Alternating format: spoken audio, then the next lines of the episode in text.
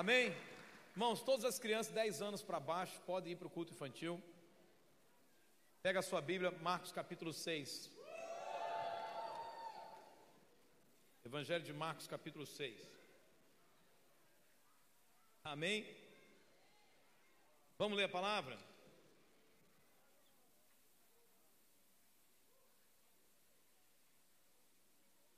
Todos acharam? Evangelho de Marcos, capítulo 6. Você conhece essa passagem, mas eu quero ler com você nessa noite. A partir do versículo número 30, meus irmãos. Marcos 6, 30. A Bíblia diz: Os apóstolos reuniram-se a Jesus e lhe relataram tudo o que tinham feito e ensinado. Deixa eu te ajudar a situar com esse texto. Jesus tinha mandado os apóstolos de dois em dois para pregar o evangelho nas aldeias, nos povoados, nas vilas, e eles foram. E agora aqui o que estamos lendo é a volta desses apóstolos. E o que é que eles estão fazendo aqui no verso número 30? Então que alguém diga, eles estão apresentando um relatório. Olha aí, você que não gosta de relatório, irmão. Você fala assim, para que, que tem que relatório de célula, relatório na igreja, relatório disso, relatório daquilo? Então, deixa eu te ajudar com uma coisa.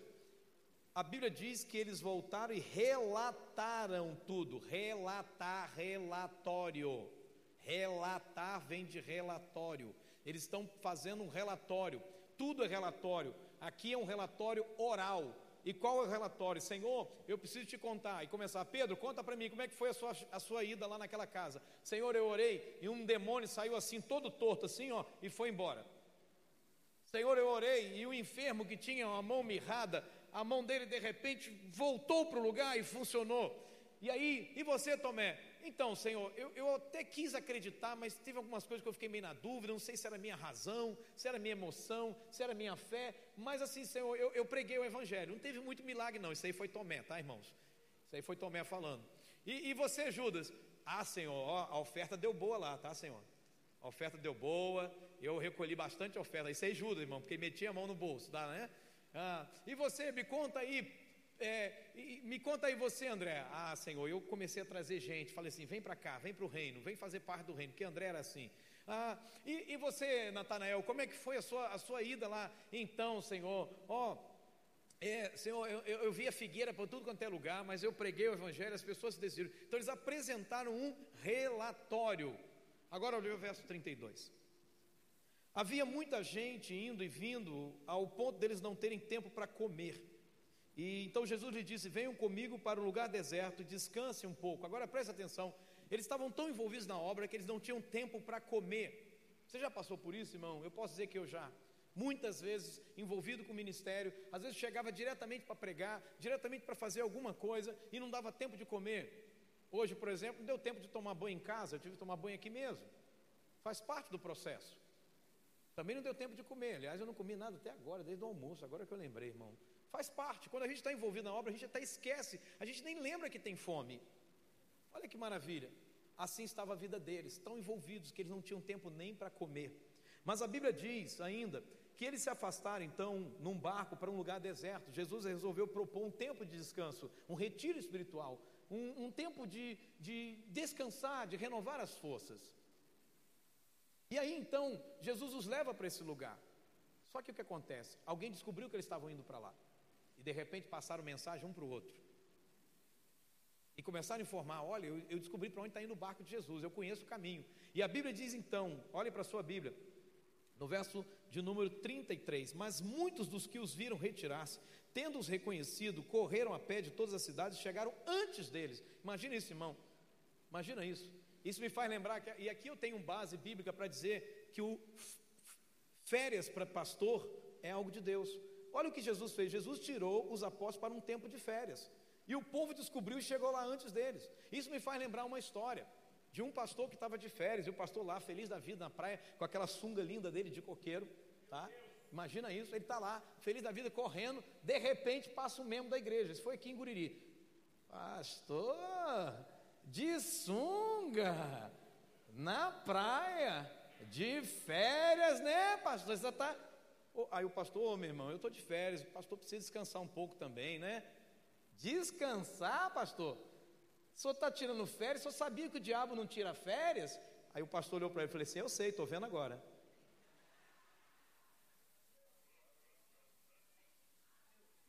Vamos voltar para o texto bíblico. Vai processando aí, tem gente que está recebendo agora, viu? O download está mais lento aí. Quando Jesus saiu do barco, ele viu uma grande multidão e teve compaixão deles, porque eram como ovelhas sem pastor. Então começou a ensinar-lhes muitas coisas. E já era tarde, por isso seus discípulos aproximaram-se dele e disseram: Este é um lugar deserto, já é tarde. Manda embora o povo para que possa ir aos campos e povoados vizinhos comprar algo para comer. Jesus, porém, respondeu: Deem-lhe vocês algo para comer. E eles lhes disseram: Se exigiria duzentos denários, devemos gastar tanto dinheiro em pão e dar de comer? Diga pão. Pão. Guarda essa palavra. Verso 38, perguntou ele: Quantos pães vocês têm? Verifiquem. Quando ficaram sabendo, disseram cinco pães e dois peixes. Você conhece a história. Isso estava na mão de um garoto, de um jovem que estava lanchando naquela ocasião. Alguém diz assim: Ah, mas naquela época, sabe por que, que o pão do garoto alimentou a multidão? Porque naquela época os pães eram muito grandes, eram enormes. E eu fiquei pensando, meu irmão, tenta imaginar, porque o lanche era do garoto, tenta imaginar o estômago desse garoto. Né? Ok, vamos voltar para o texto. O verso 39, então Jesus ordenou que fizesse o povo assentar-se em grupos na grama verde, e assim eles assentaram em grupos de cem, de cinquenta, tomando os cinco pães, os dois peixes, olhando para o céu, deu graças e partiu os pães. Em seguida entregou os seus discípulos para que os servisse ao povo, e também dividiu os dois peixes entre todos eles. Todo, todos comeram e ficaram satisfeitos, e os discípulos recolheram doze cestos cheios de pedaços de pão e de peixe, e os que comeram foram cinco mil homens. Diga amém. Que Deus os abençoe pela sua palavra, amém? Irmão, hoje eu quero falar com você sobre a igreja do vigor e da sabedoria. Diga comigo, a igreja do vigor e da sabedoria. Mas antes, eu queria que você olhasse para a pessoa que está do seu lado aí agora. Olha para a pessoa que está do seu lado aí, vira para ela e diz assim: Meu irmão, minha irmã, não sei quem é que está perto de você, a partir de agora, não fale comigo. Não quero ouvir tua voz. Eu te amo, mas não quero ouvir tua voz. Eu quero ouvir a voz de Jesus. Amém? Vamos para cima então? Diga comigo, a igreja do vigor e a sabedoria.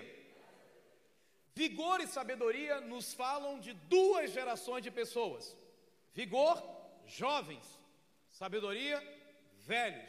Diga jovens, velhos. Diga jovens, velhos. Muito bem. Eu vou usar essa expressão velho, irmão, eu não quero que você se ofenda, porque essa expressão é da Bíblia. É a Bíblia que fala. Por isso que eu quero que você fique tranquilo. Ah, pastor, você está me chamando de velho? Não, irmão, isso não é ofensivo, tá? Velho não é no sentido de que está estragado, mas velho no sentido de uma geração, uma geração que envelheceu num processo. E se você envelhecer, é um bom sinal. Se você envelhecer, é um bom sinal. Por quê? Você está vivo. Você sabia, irmão, uma pesquisa feita que descobrir agora, e você sabe que eu gosto disso, né? Foi feita nos Estados Unidos, dizendo o seguinte: que quem come carne com gordura, olha, veja bem, gente, quem come carne com gordura não envelhece. Uau! Porque morre antes. É porque morre antes, tá, gente? Por isso não envelhece, tá? Relaxa aí, viu? Então veja bem, quando a gente olha, olha para mim um pouquinho só. Quando a gente olha para as páginas da Bíblia, a gente vai perceber que em todas as páginas da Bíblia, Deus está interessado em unir essas duas gerações. E que essas duas gerações são necessárias na vida da igreja e na vida do reino.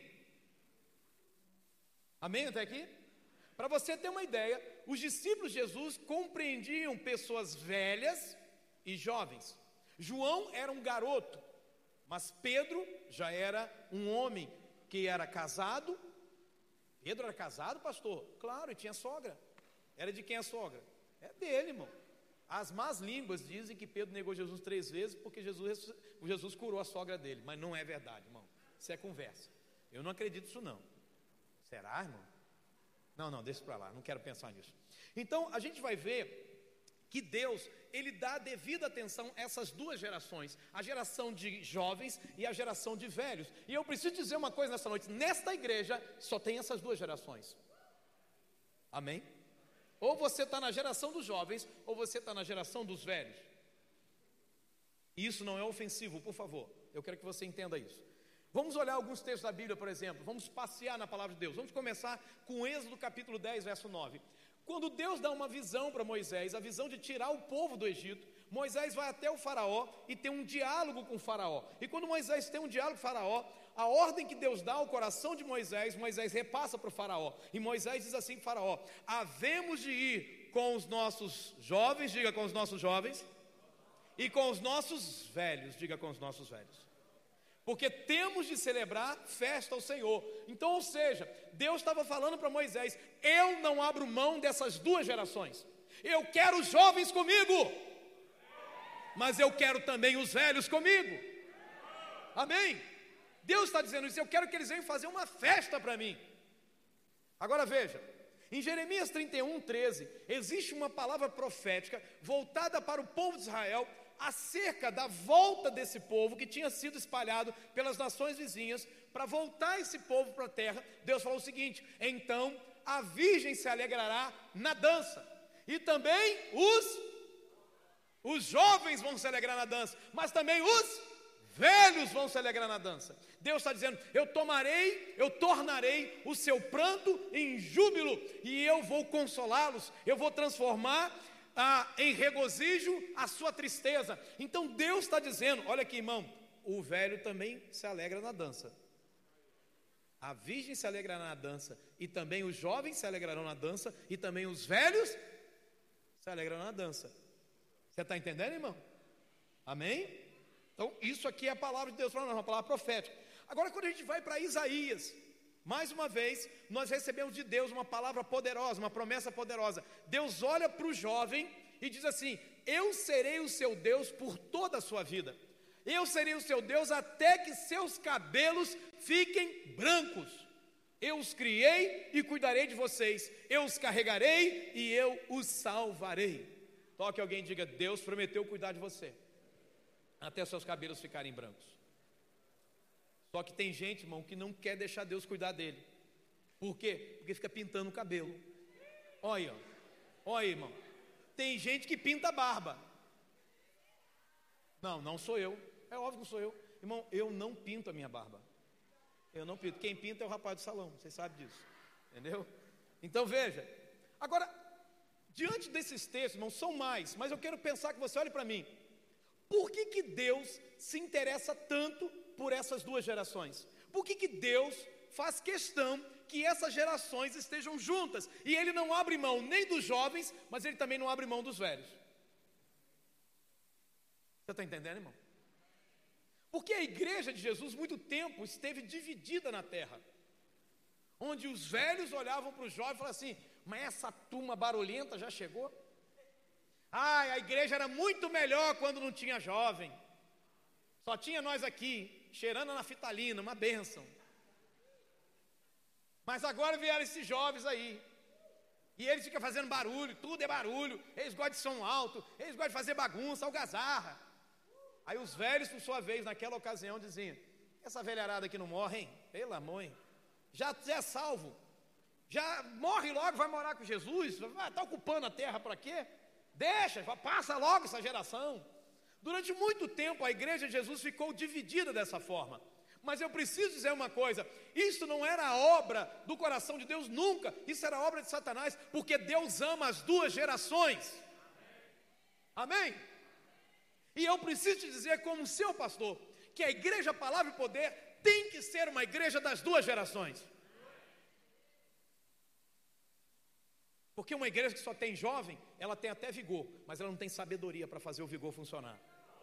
Mas uma igreja também que só tem velho, ela pode ter até sabedoria, mas não tem vigor para fazer a obra acontecer. Você está entendendo ou não, meu irmão? Então por que, que Deus se interessa tanto em integrar essas duas gerações? Bom, eu penso que Salomão, o grande sábio, nos dá essa resposta lá no livro de Provérbios. Ele diz: A glória dos jovens está em sua força. Diga, a glória dos jovens está em sua força. Mas o esplendor dos idosos, digo, o esplendor dos idosos, em seus cabelos brancos. Vê alguém de cabelo branco perto de você aí? Diga, você é, é cheio de esplendor, oh meu Deus, aleluia, aleluia. Agora, irmão, olhe para mim, olhe para mim. Voltando ao texto que lemos, olhe para mim, voltando ao texto que lemos, Porque senão vai dizer, pastor leu o texto, sumiu do texto, nunca mais voltou. É pretexto. Eu preciso ser entendo. Aonde que o pastor Rodrigo enxergou as duas gerações nesse texto? Eu posso dizer que isso foi uma revelação de Deus no meu coração. Como aquela de domingo, como toda a palavra que eu prego nesse púlpito. Você está vendo o milagre de Deus ao longo da caminhada, vem? Agora preste atenção, irmão. O que, que eu enxergo nesse texto? O primeiro princípio é que nós precisamos aprender a trabalhar em conjunto. Os jovens precisam aprender a trabalhar com os velhos, mas os velhos precisam aprender a trabalhar com os jovens. Onde eu enxerguei isso, irmão? Quero que você pense comigo. Qual foi a palavra que eu pedi para você guardar? Qual? Qual? Pão. Jesus vai para um lugar deserto, a multidão chega primeiro, Jesus cuida da multidão, e depois os discípulos percebem que a hora está passando, Jesus está demorando o sermão e fala assim: Jesus, acaba com esse negócio logo, esse povo tem que ir embora para comer. Na verdade, ele não estava preocupado do povo comer, estava preocupado, Senhor, hum, quem é que vai pagar a conta no final aí? Quando Jesus fala assim, vocês é que vão dar de comer, qual foi a resposta dos discípulos? Senhor, onde gente, mesmo que a gente, a gente tem, tem até dinheiro aqui no caixa, mas Senhor, onde é que a gente vai achar pão para comprar essa hora? Não tem mercearia aqui do lado. Não tem lanchonete. O que é que a gente está encontrando, irmão, nesse texto? Diga comigo, os discípulos tinham a sabedoria, a ideia para resolver o problema. Diga pão. Pronto. Sabedoria é assim, você tem a ideia do que você vai fazer. Mas só que tem um problema, irmãos. Eles não tinham pão para resolver o problema. Onde Deus deixou o pão? Aonde estava o pão, Mateus? Na mão de um jovem. Agora começa o sermão, irmão. Agora começa a palavra. Eu só não sei se eu vou ter tempo para poder pregar tudo. Mas eu preciso dizer uma coisa nessa noite. Em nome de Jesus, não faça tudo sozinho. Não despreze nenhuma das gerações. Ei, jovem, olha para mim. Pare de desprezar os mais velhos. Ei, vocês que são mais velhos, Pare de desprezar os jovens. Porque essas duas gerações não podem se perder. Porque o velho um dia já foi jovem e porque um jovem um dia vai ser velho. Você está entendendo isso? Amém ou amém? Agora escute, irmão. Nós precisamos entender isso.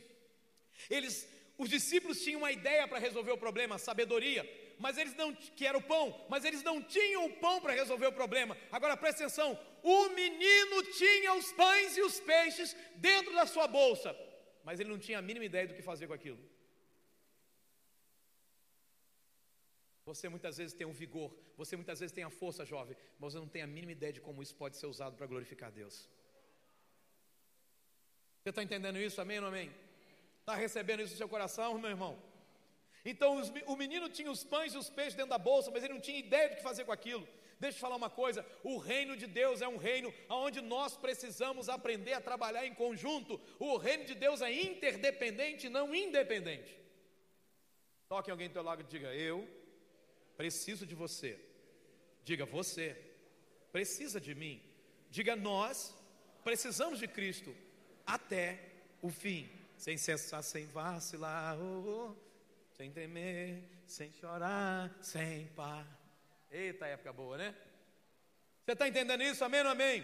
Nós precisamos trabalhar juntos, irmão, no reino de Deus. Um puxa a rede, outro rema o barco, outro mantém o barco no seu curso, outro vai lá e pega o peixe, outro corta o peixe, outro limpa o peixe e outro come o peixe. Ah, o pessoal come o peixe apareceu. Vamos pensar em mais um exemplo, irmão vão olhar para uma, uma palavra poderosa, está lá no primeiro, primeira, primeiro livro de Samuel.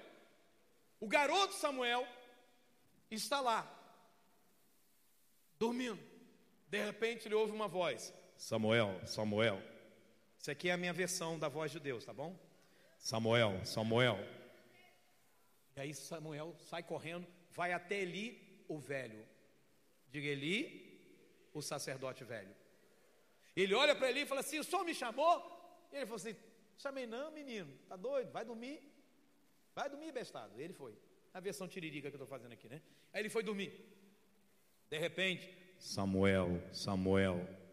Ele volta correndo, volta até o velho ali e diz: E aí, seu Eli? O senhor me chamou? E ele falou assim: Rapaz, o que, que houve com você, meu filho?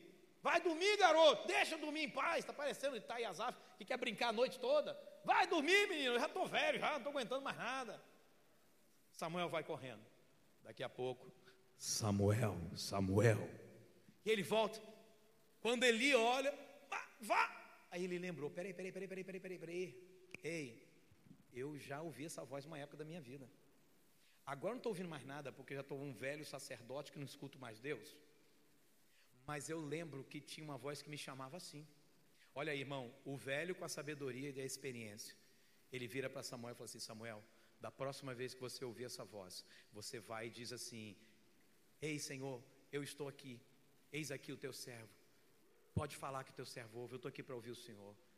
Samuel então ouve a voz: Samuel, Samuel, Samuel vai, eis-me aqui, Senhor. Eu estou aqui para ouvir tua voz. O que, que o senhor tem para me dizer? Duas gerações, irmão, quando se unem, a vontade de Deus se estabelece na terra. Deixa eu te falar uma coisa: quando o menino deu o pão e o peixe, e quando os apóstolos repartiram os pães e os peixes, toda a multidão foi alimentada. Eu preciso te contar uma coisa essa noite: a multidão de boa esperança só vai ser abençoada e alimentada quando as duas gerações aqui dentro aprenderem a trabalhar juntas.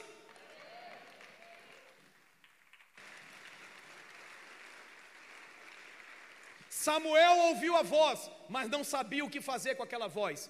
Eli não ouvia a voz, mas sabia o que fazer com aquela voz. A igreja de Jesus na terra precisa que as duas gerações trabalhem unidas. Agora escute: o reino de Deus é um reino onde nós devemos trabalhar em conjunto. Foi somente quando as duas gerações se uniram é que o trabalho foi feito, irmão. Que a multidão foi saciada, que a multidão foi alimentada. Hoje também não é diferente. Vamos olhar para o vale de ossos secos, irmãos. Já conhece essa visão? Ezequiel 37. O que, que acontece? Tem um monte de osso seco ali naquele vale. Resultado de uma batalha. Houve uma batalha e naquela batalha os soldados perderam estavam todos. Cadê? Tem, ah, não está. Eu pedi para colocar uma imagem, que pena. Eu mandei um, um, um e-mail lá para vocês, vocês não viram. Que pena. Ah, e está lá aquela imagem dos ossos, está tudo ali. E o que, que acontece? Deus fala com o profeta: Ezequiel, por acaso esses ossos poderão reviver? O que é que Ezequiel faz? O que muito marido faz. Senhor, eu sou que sabe. O marido faz como? É a sua mãe que sabe. O garoto fala: Meu papai, eu posso fazer isso? Pergunta sua mãe, sua mãe que sabe. Eu não sei não, não sei de nada, sua mãe que sabe. Ezequiel fez a mesma coisa, o senhor que sabe. Aí Deus fala com ele, profetiza aos ossos. Ezequiel começa a profetizar. O que é que acontece quando Ezequiel profetiza? Diga primeiro, os ossos ficarem em pé se unir aos outros ossos. Então os ossos ali representam os velhos. Por quê?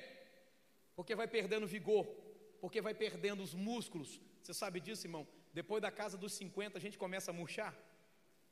Você sabia disso? Você começa a perder massa magra ao invés de perder massa gorda. Seria uma benção depois de 50 eu perder essa barriga, irmão, eu ia ficar tão feliz. Chega logo em mim em 50. Mas não é, irmão, você começa a perder músculo a pele começa a ficar flácida demais, rompe com facilidade. Os ossos secos representam ali os velhos. Agora veja, quando eles se unem, o que começa a acontecer? Então vieram as carnes, vieram os tendões, vieram os músculos e depois vieram, vieram as a pele. Diga pele. A pele é aquela capa. A pele é aquilo que é elástico, é a pele que tem mais facilidade de não se romper. A pele representa os jovens. Agora eu preciso te contar uma coisa, irmão. Quando as duas gerações se uniram, a pele, os músculos, os tendões e a geração dos velhos, os ossos, quando essas duas gerações se uniram, o exército ficou de pé. Ah, você não entendeu. Quando as duas gerações se unem, um exército sobremodo numeroso se levanta na igreja. Quando a geração dos jovens aprende a trabalhar junto com a geração dos velhos, irmão, nada pode parar isso. O inferno estremece, a cidade é conquistada, sabe? Satanás vem ao chão. Agora, quando a gente fica brigando e discutindo, que os velhos morram logo, que os jovens saem da igreja e vai pular em outro lugar, porque está parecendo discoteca essa igreja. Ah, tu já foi na discoteca, né? Década de 70, né? Uh. É, né? lá. Não, porque lá tem luz igual aqui, irmão, mas, mas não tem o mesmo espírito que tem aqui. Não tem o mesmo coração que tem aqui, irmão. Quem está agindo aqui não é o mesmo que age lá. O que tem lá é promiscuidade, o que tem lá é imoralidade, mas aqui tem a santidade e a presença de Deus. A gente precisa parar com isso, irmão. Que coisa terrível. A gente ficou dando para o diabo tudo que não era dele, que era nosso. Eu já te disse isso aqui em outras pregações. O diabo não é dono de nada, o diabo é dono da única coisa, sabe o que? Aquilo que nós damos para ele. É, porque o diabo é o pai do rock, aí o rock passa a ser do diabo. Não, porque esse negócio de bateria é do diabo, né? Aqui foi uma benção, né, irmão? Quando cheguei, duas baterias ido embora. E agora, como é que você compra uma terceira bateria? Pastor novinho chegando, pele fresca, 29 aninhos, pronto para ser fritado. Hum, como é que você faz, irmão? Se comprar bateria, não vai passar em sessão, vai proibir esse negócio. Não vão, não vão passar em sessão, né, né? Como é que faz? A gente ora. E ora para que Deus levante alguém para dar a bateria. Aí deram, irmão.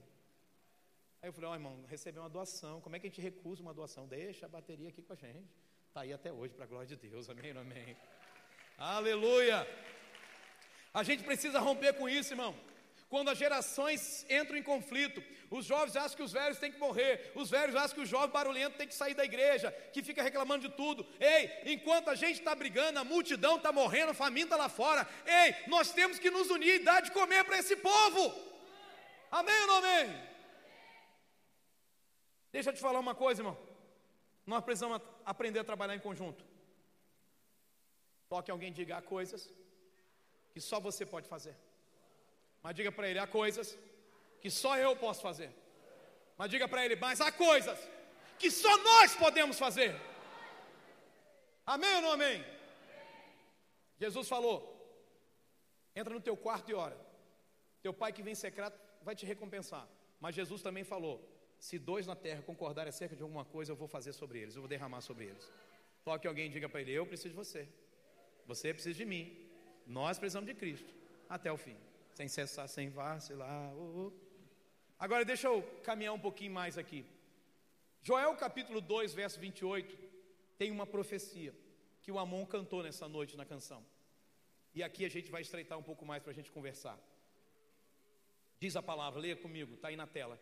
E acontecerá, depois que derramarei, continue, o meu espírito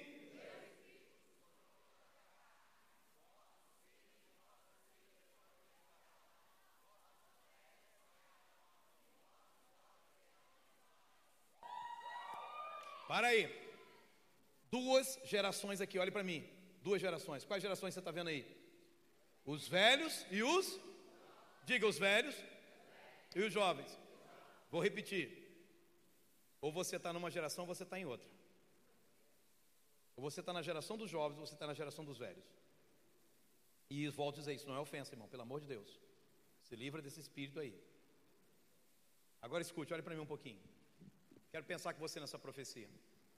Essa profecia foi profetizada por Joel. E ela começou a se cumprir em Atos capítulo 2. Diga amém. Mas ainda assim está de pé hoje. Quando o pastor Márcio subiu aqui e falou: Senhor, faz de novo, faz como em Pentecostes. Ele está falando dessa profecia. Agora escute, irmão, eu preciso te contar uma coisa. Essa profecia está de pé nos dias de hoje. Eu sei que muita gente interpreta esse texto pensando nas visões sobrenaturais, na visão do céu aberto. Eu sei que muita gente pega e interpreta essa profecia como os velhos tendo aqueles sonhos mirabolantes. Uau, uau, uau. Ele está sonhando, está tendo um sonho profético. Não, irmão, tem muito sonho que é só resultado de uma feijoada. Como é feijoada, irmão, tem, tem gente que chega para mim, irmão, eu, eu fico assim, eu olho para a pessoa querendo rir. Pastor, eu sonhei e eu queria que o senhor me ajudasse a interpretar. Porque tinha um robô, um transformer no meu sonho. E esse robô vinha correndo contra mim. E depois eu entrava num lago e tinha um monte de fogo. E aparecia um pessoal com a máscara, tipo daquele It, a coisa. Só pode interpretar esse sonho para mim? Eu falei, posso. Você é feijoada. Você está assistindo muito desenho, muito filme, está indo dormir tarde, aí está sonhando com essas coisas. É Netflix na veia que você está tendo aí, pronto, resolveu o sonho dele. É um sonho sem pé nem cabeça, irmão. A gente fica pensando que os velhos vão ter esse tipo de sonho.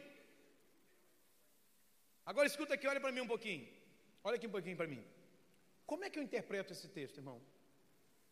Vamos pensar num jovem sem Jesus. O que, que um jovem sem Jesus tem? Para ele é só o aqui e agora. Vamos curtir a vida. Uh, doidão! Uh, balada! Uh, uh, uh, uh, uh. Vamos beber até cair. Uh, long neck na veia. O jovem, irmão, pensa num sujeito, desculpa aqui a expressão, com muito amor e carinho, porque eu também já fui assim, babaca. Jovem babaca. O cara pega uma garrafa de montila, de rum, ou aquelas garrafas verdes que está vindo agora, né? E tal. Aí ele fica desfilando com aquilo, achando que é o rei da cocada preta. Ô oh, idiota! Ô oh, sem cérebro! Ô oh, meu Deus do céu, pagando mico. Já viu? Aí os carinhas assim, ó. Aí, ó, 12 anos de idade, ó. Ó, ó o balanço dele. Ó, Aí com cigarrinho, ó. Na minha época, irmão, a gente botava a camisa aqui assim, ó. Na frente. Eu até brinco, pastor Evandro, ele usa, até hoje ele usa assim. Isso aqui foi década de 80, irmão. Você bota assim na frente, deixa cair daqui do lado assim, ó. Pensa numa sensação. Aí a gente entrava assim já na festa, ó. Ó. Aí para tirar onda, não trabalhava, não batia um prego na estopa, cigarro. Chegar nas gatinhas, chegar nas gatinhas. Amor, irmão. O jovem sem Jesus, ele não tem visão do futuro, ele não tem a visão da vida, ele acha que o, que o, mundo, o mundo é só o que existe diante dos olhos dele, ele acha que tem que curtir tudo, ele não pensa em juntar dinheiro para amanhã, ele não pensa em constituir, sabe, uma história. Por isso que eu te digo: pare, menina, pare, menina, de ficar atrás desses meninos que não querem nada com Jesus, porque vão te botar em furada, vai te usar e vai te jogar fora. Aí depois tu vem com a alma em frangalho, pedindo: Jesus, me conserta. E você, ô lindão, os meninos sem Jesus, ele vai atrás das meninas, as meninas ficam com ele e fica com mais 18. Presta atenção. O jovem sem Jesus não tem visão, ele não pensa no dia de amanhã, ele não pensa, ele pega uma moto, ele quer acelerar a moto até o touro, até o canto ali, até, até tremer tudo, principalmente for uma CG 125, sabe, daquela de 82, 85, treme tudo, irmão.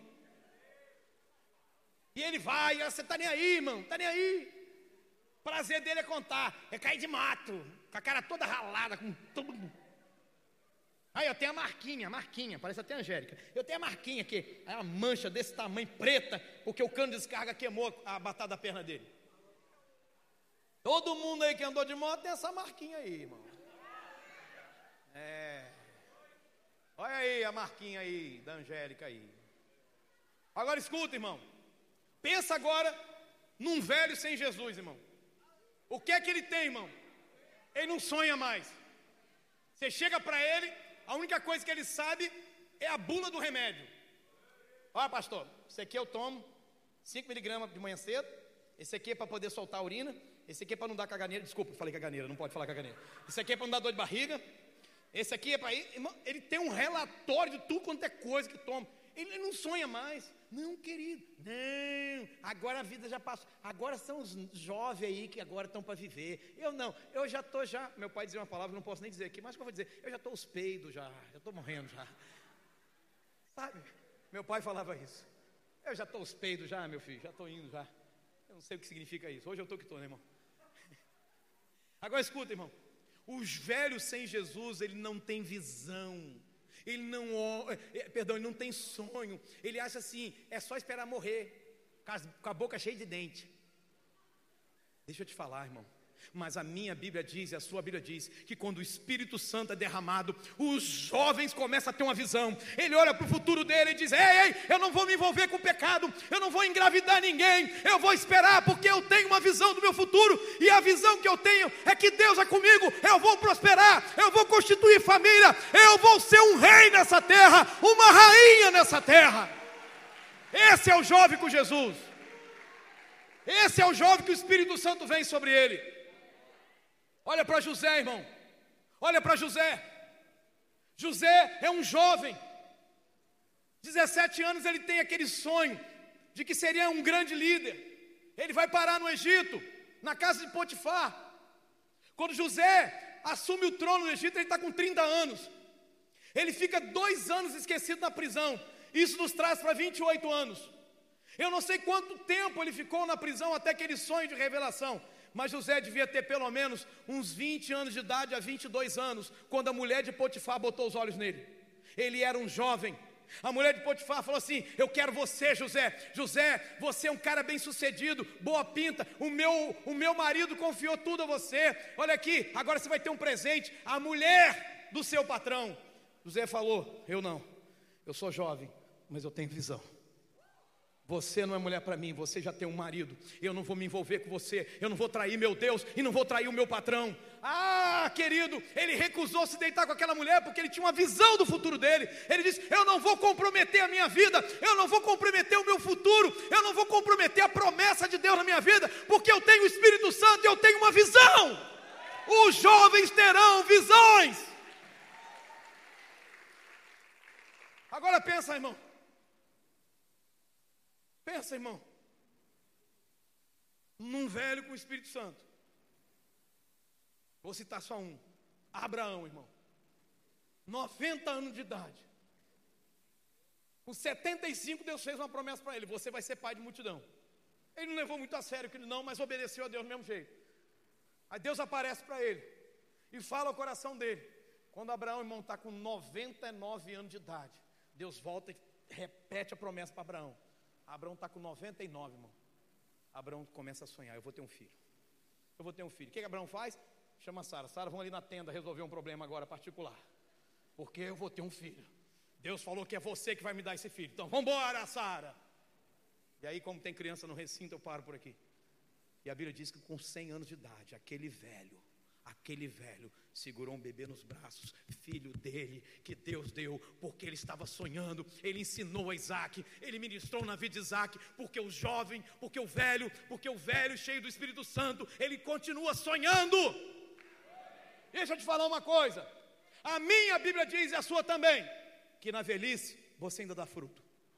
Toque alguém do teu lado, se essa pessoa é uma pessoa que já está nos 65 anos de idade ou mais, diga: Ei, Deus falou que na velhice você dá fruto. Então continua sonhando, continua acreditando, continua sonhando, continua acreditando, continua sonhando, continua acreditando, continua, vai dizendo, continua sonhando, continua acreditando. Amém ou não amém? Meu Deus. Eu vou terminar, irmão, cada hora já foi. Eu vou terminar com Apocalipse 1,14. Leia comigo esse versículo aqui. Pode tirar um pouquinho, tira um pouquinho. João está na ilha de Pátimos. João agora está velho. João está na ilha de Pátimos. Olhe para mim, por favor. João está velho, está cansado.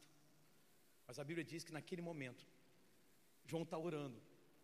O Senhor surge ali, atrás de João, e libera palavras fortes e poderosas. A Bíblia diz que João cai de joelhos, prostrado. E a Bíblia diz que ele olha para trás para ver quem estava falando com ele. Quando João olha para trás, João vê Jesus, mas não como João via antes. João vê Jesus com uma descrição diferente.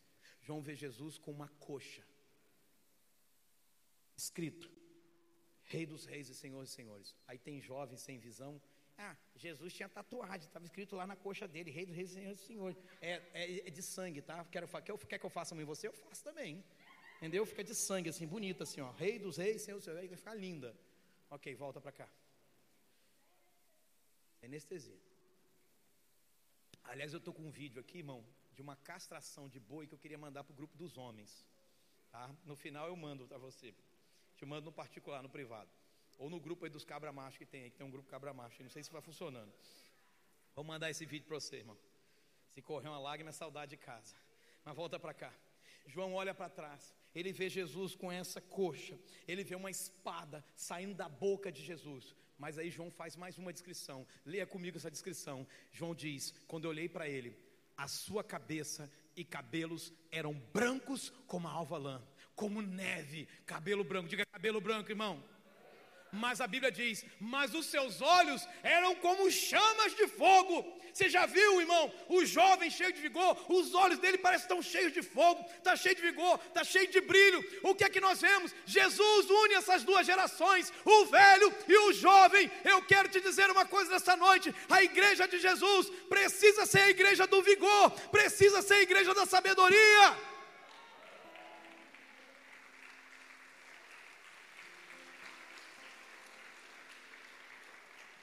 Eu preciso terminar. Então, eu preciso dizer uma coisa nessa noite. Eu queria chamar aqui, irmão, todos os idosos da nossa igreja. Se eles tiverem dificuldade de andar, traz eles. Eu queria chamar todos os idosos aqui na frente, aqui, por favor. Por favor, por favor, todos os idosos. Por favor, bem rápido, bem rápido. E, e irmão, para com essa frescura de não assumir que é idoso também, tá? Para com essa bobeira. Você sabe que é na hora de, de entrar pela porta da frente do ônibus, quer entrar. Aí aqui na igreja não quer assumir. Para aí, ô. Vem para cá, em nome de Jesus. Todos idosos. Todos idosos.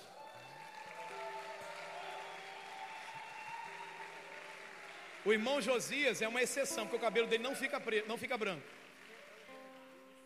Isso, todos idosos da igreja, vem para cá. Todos idosos.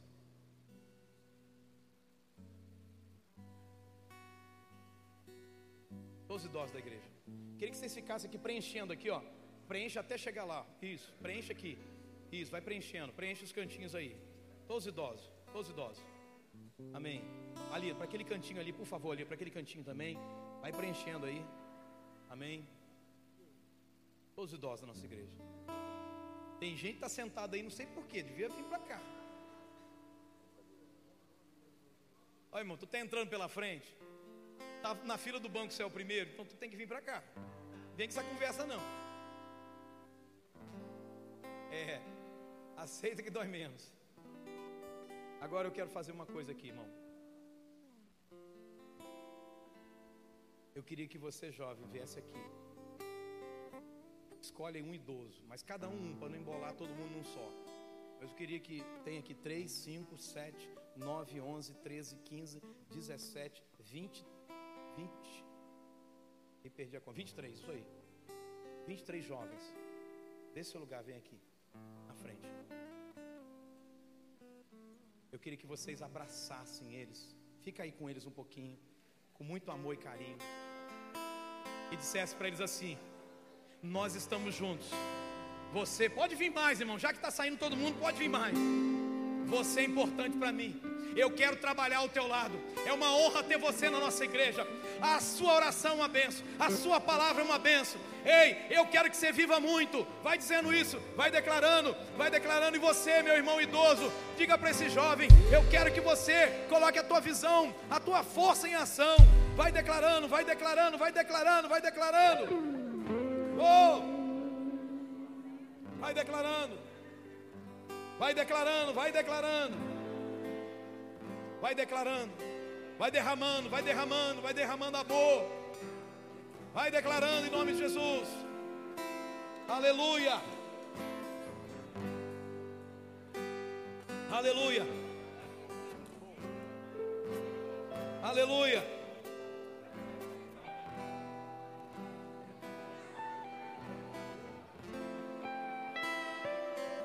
Igreja do Senhor, fique de pé no seu lugar porque eu ainda não terminei.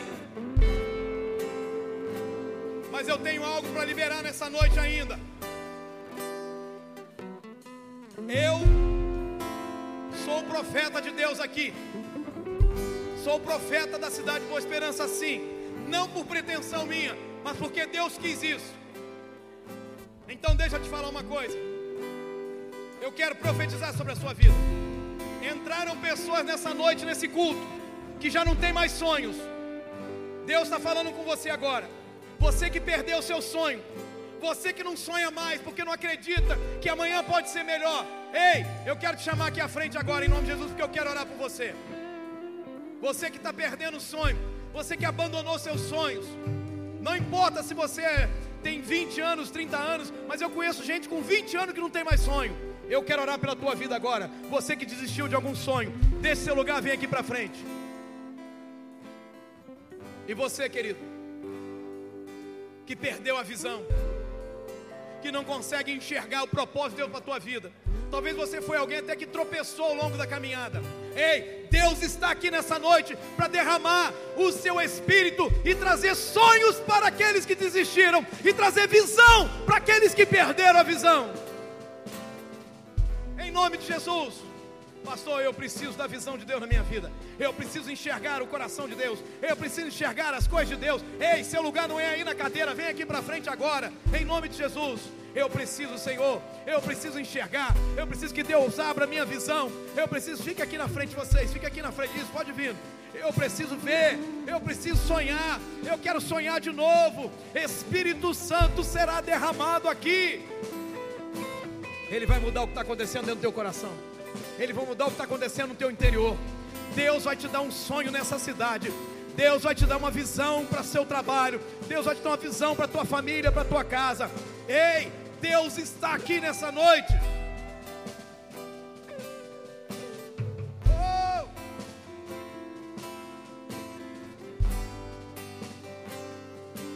Vem fazer o que nenhum homem fez. Vem fazer história nunca viu. Vem cumprir o descrito em Joel.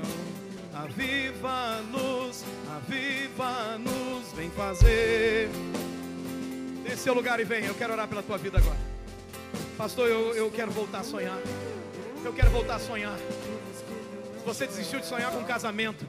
Você desistiu de sonhar com a cura da tua enfermidade ou da enfermidade que está na tua vida. Você deixou de sonhar. Eu quero orar por você nessa noite. Pastor, eu perdi a visão. Eu tropecei. Eu caí. Eu me envolvi com pecado. Eu estava indo bem. Eu estava até servindo na tua casa. Mas eu caí, me afastei. Meu coração endureceu. Eu quero orar por você. Deus vai mudar a tua história nessa noite. Ele é Deus. Ele não mente. A palavra dele diz: Eis que nos últimos dias derramarei do meu espírito sobre toda a carne. Vossos filhos e vossas filhas profetizarão. Os vossos jovens terão visões. Os vossos velhos terão sonhos. Até sobre os servos e as servas derramarei do meu espírito. Ei, esses são os últimos dias. Nós estamos vivendo os últimos dias. Deus quer trazer uma visão espetacular, sobrenatural para a tua vida. Então o que, que você está fazendo aí, olhando para mim? Vai orar, meu irmão. Levanta a tua voz, levanta as tuas mãos, fecha os teus olhos, comece a declarar. Chame a presença de Deus. Chame e diga: Deus, eu quero sonhar, eu quero ter visão na minha cidade, na minha família, nas minhas coisas, em nome de Jesus. O que nenhum homem fez em fazer, o que a história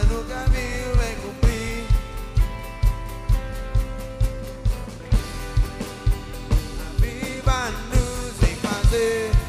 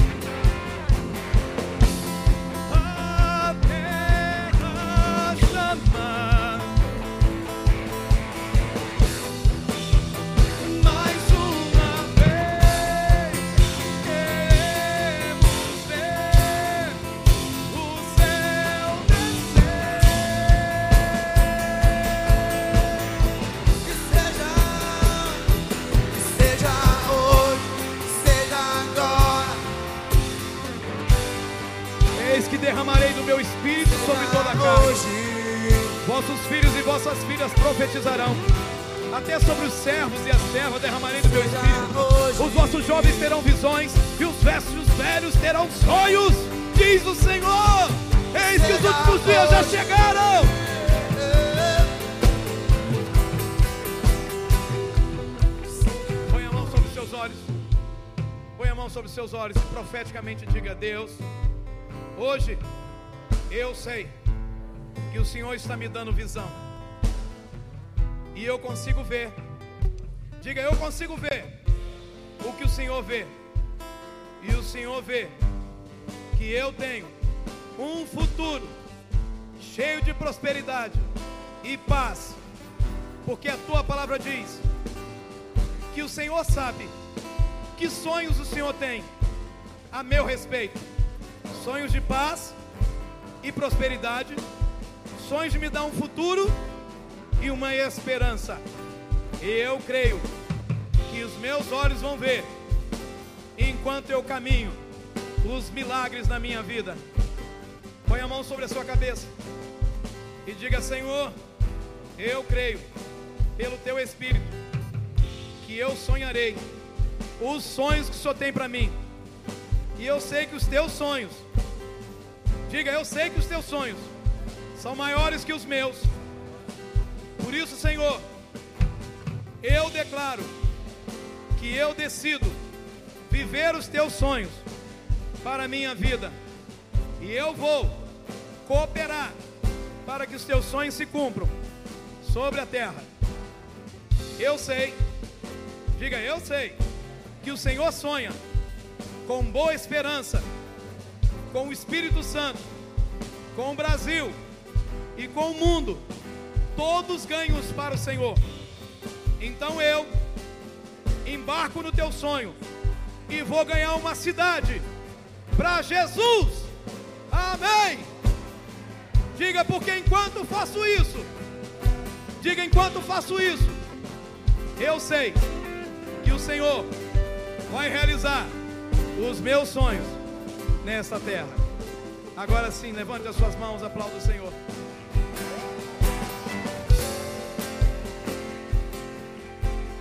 A palavra e poder é a igreja do vigor e da sabedoria. Esse é o nosso segredo. Eu não desprezo nenhuma geração. Então, jovem, não despreze as gerações. Então, idoso, então, velhos, não desprezem as gerações. Nem a de vocês, nem a geração dos jovens. Ah, porque na minha época, porque na minha época, porque na minha época. Deixa eu te falar uma coisa. Alguns de nós vai estar dizendo isso daqui a um tempo. É, na minha época não tinha isso. Na minha época ninguém pulava de skate do púlpito. A gente vai chegar lá, irmão, vai ver gente fazer isso. Sabe o que a gente vai fazer? Continuar cooperando para o reino crescer na terra. Amém. Agora eu queria que a gente fizesse o seguinte: vou fazer uma bagunça aqui para terminar. Queria que um jovem, cada jovem entrasse no meio desses idosos aqui, desses irmãos, vou chamar de velho como a palavra, tá? Um jovem entra no meio deles, cada um vai entrar no meio. Eles não vão ficar um do lado do outro. Isso, eles vão furar o, isso, vão furar o bloqueio. Isso. Todo mundo tem que furar. Pode aumentar aí, vai furando. Ó, aqui tem, aqui eu tenho, cadê? Entrou aqui, entrou aqui também, entrou aqui. Isso, vai entrando aí, irmão. Vai furando aqui, ó. Separa aqui. Isso, separa aqui. Separa, isso, isso. Isso aí, separa aí, separa aí. Vai separando, irmão. Vai furando bloqueio aí. Fura o bloqueio. Mateus não é bobo nem nada, já pegou dois de uma vez só, né? Isso. Furou bloqueio, furou bloqueio. Não tem nenhum velho do lado do outro velho, não, né? Aqui tem aqui, ó. Entra aí, filha. Põe a mão aí, separa aí os velhinhos aí, viu? Amém. Chegou todo mundo aí? Ó, falta aqui a irmã também, ó. Tem, tem que pegar dois aqui para ela. Manda, manda mais dois jovens aqui. Vem, vem, vem, vem. Vem, Miguel, vem, Miguel. Você está com essa barba, você é jovem ainda. Vem. E você dá a mão à pessoa que está do seu lado e vamos começar a orar pela igreja. Agora ora pela palavra e poder. Diz: Nós somos a igreja das duas gerações, como o coração de Jesus como a palavra de Deus que aprendemos essa noite. Nós vamos viver junto, nós vamos romper. A sabedoria e o vigor vão andar juntos. A sabedoria aponta o caminho, o vigor executa a obra. O vigor vai correndo na frente, mas a sabedoria mostra qual o buraco para poder não cair. Vai orando, vai orando, vai declarando. Ah, Senhor, nós somos o teu povo, somos a tua noiva, somos a tua igreja. E aqui há uma geração só, a geração dos salvos, a geração dos santos, a geração da igreja. Nós declaramos nenhuma separação. O muro que nos separava caiu nenhuma separação. Esta igreja é a igreja da unidade, essa igreja é a igreja do amor, essa igreja acolhe e valoriza todas as pessoas, jovens, crianças e velhos. Aleluia, aleluia. Vai orando, vai declarando.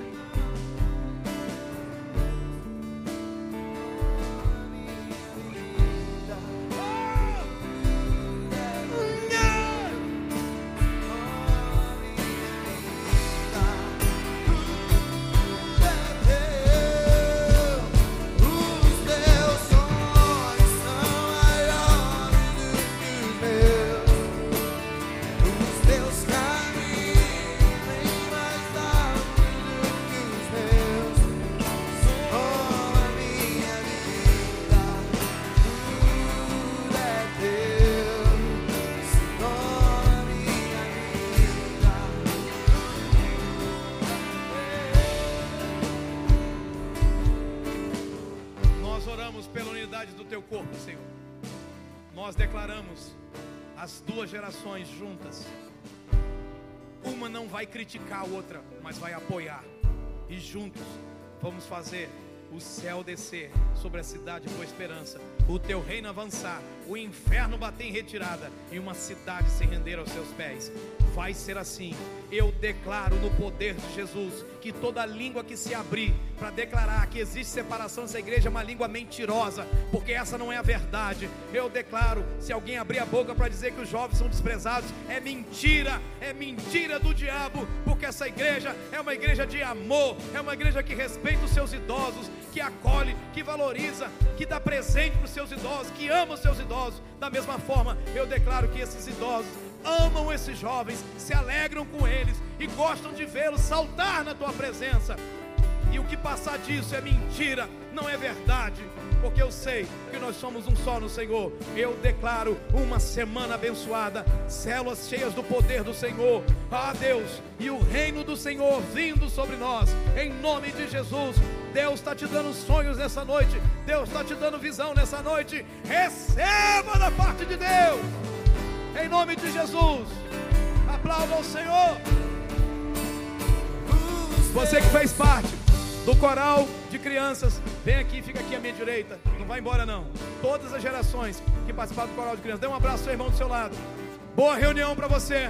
Uma semana poderosa.